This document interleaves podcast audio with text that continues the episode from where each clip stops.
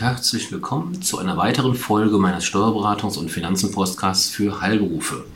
Ja, Ferienzeit ist Urlaubszeit. Ganz in diesem Motto soll die heutige Folge stehen. Ganz egal, ob es nach Monaten des Lockdown wieder in die Ferne gehen soll oder der Urlaub zu Hause verbracht wird, eine Aufbesserung der Urlaubskasse kommt immer gelegen. Diese Folge, das, klingen, das klingt jetzt schon an, richtet sich an die Arbeitgeber unter Ihnen. Wer seinen Mitarbeitern außer der Reihe etwas Gutes tun will, denkt dabei meist an eine Geld- oder Sachprämie oder das klassische Urlaubsgeld. Das ist zwar dann gut gemeint, doch spätestens am Zahltag setzt bei Mitarbeiter Ernüchterung ein. Nach Abzug von Lohnsteuer und Sozialversicherungsbeiträgen bleibt nämlich häufig nur die Hälfte übrig. Doch warum mehr Lohnsteuer und Sozialversicherungsbeiträge zahlen als unbedingt nötig? Eine Möglichkeit, diesem entgegenzuwirken, zu wirken, Entschuldigung, ist die sogenannte Erholungs- oder Urlaubsbeihilfe. Unabhängig vom eventuell gezahlten Urlaubsgeld darf der Arbeitgeber seinem Arbeitnehmer zusätzlich, das ist wichtig, zusätzlich zum vereinbarten Gehalt 156 Euro pro Jahr dafür zukommen lassen. Ist der Arbeitnehmer verheiratet, kommen noch einmal 104 Euro für den Ehegatten hinzu und weitere 52 Euro für jedes steuerlich berücksichtigungsfähige Kind. Für eine Familie, also Eheleute mit zwei Kindern, bedeutet das immerhin jährlich zusätzlich 364 Euro. Und das für den Arbeitnehmer sogar steuer- und Sozialabgaben frei. Nur der Arbeitgeber muss die Beihilfe mit 25% zuzüglich Solidaritätszuschlag und gegebenenfalls Kirchensteuer pauschal besteuern. Sozialversicherungsbeiträge fallen nicht an. Die Zahlung der Beihilfe muss jedoch in einem zeitlichen Zusammenhang mit dem Urlaub des Arbeitnehmers stehen. Sie sollte deshalb nicht länger als drei Monate vor oder nach dem Erholungsurlaub liegen.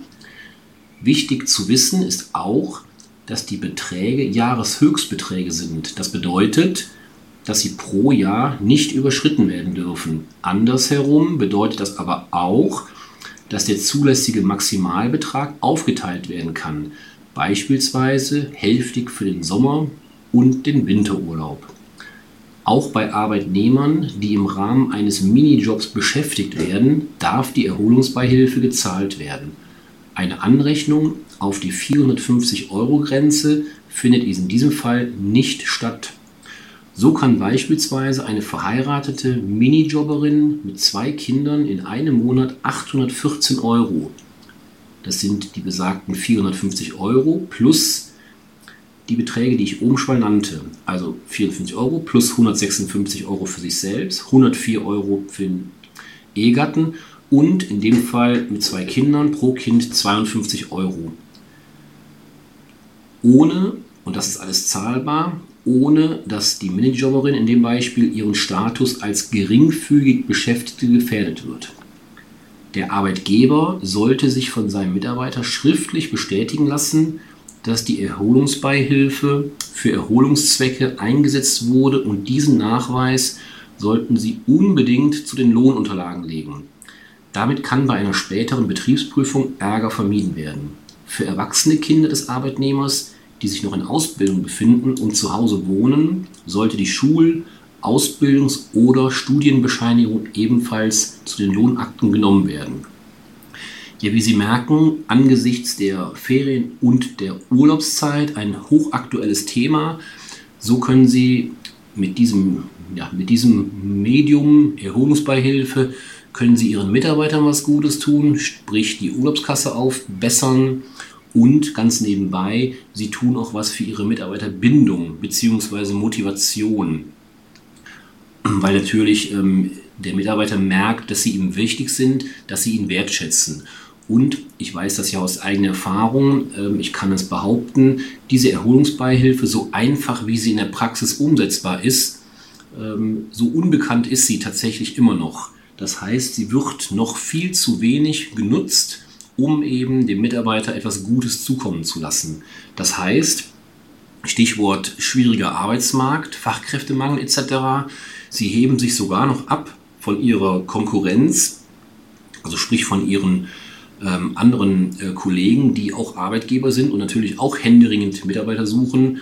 Wenn sie eben entsprechend solche Dinge anbieten, dann tun sie, ja, dann können sie direkt mehrere Dinge auf einen Schlag erledigen. Der Mitarbeiter ist zufrieden, sie sind zufrieden und am Ende haben alle was davon. Und ähm, ja, und sogar, und das ist das Entscheidende an der Stelle, sie bringen auch die Familie auf ihre Seite, weil, äh, kleine Nebenbemerkung, der Ehegatte des Mitarbeiters oder allgemein der Ehegatte hat grundsätzlich aus meiner Erfahrung heraus immer einen sehr großen Einfluss auf wichtige ja, Entscheidungen.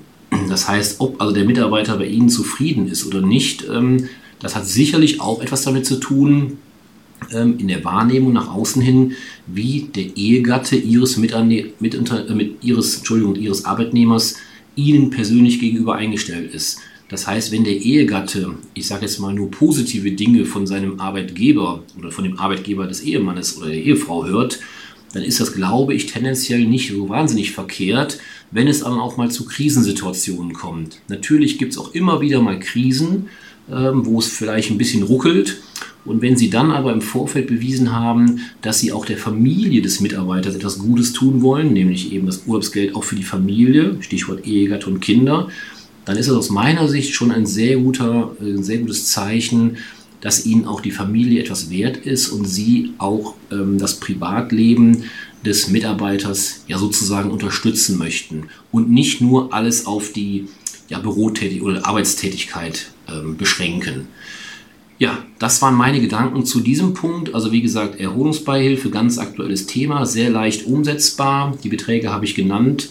Ähm, ich empfehle Ihnen, das hatte ich eben auch schon gesagt, ähm, alles zu dokumentieren, kurzes Zettelchen machen, unterschreiben zu lassen, ab in die Lohnakte und fertig. Wenn Sie Fragen haben, bitte gerne immer melden. Ähm, gerne zu den Themen helfe ich Ihnen weiter mit entsprechenden ja, Unterstützung und mit Informationen. Melden Sie sich gerne. Ansonsten wünsche ich Ihnen einen schönen Urlaub, einen schönen Sommer. Hoffentlich bleiben Sie gesund und genießen Sie die Zeit und können mal etwas abschalten. Das haben wir, glaube ich, alle nötig. Bis zum nächsten Mal. Tschüss.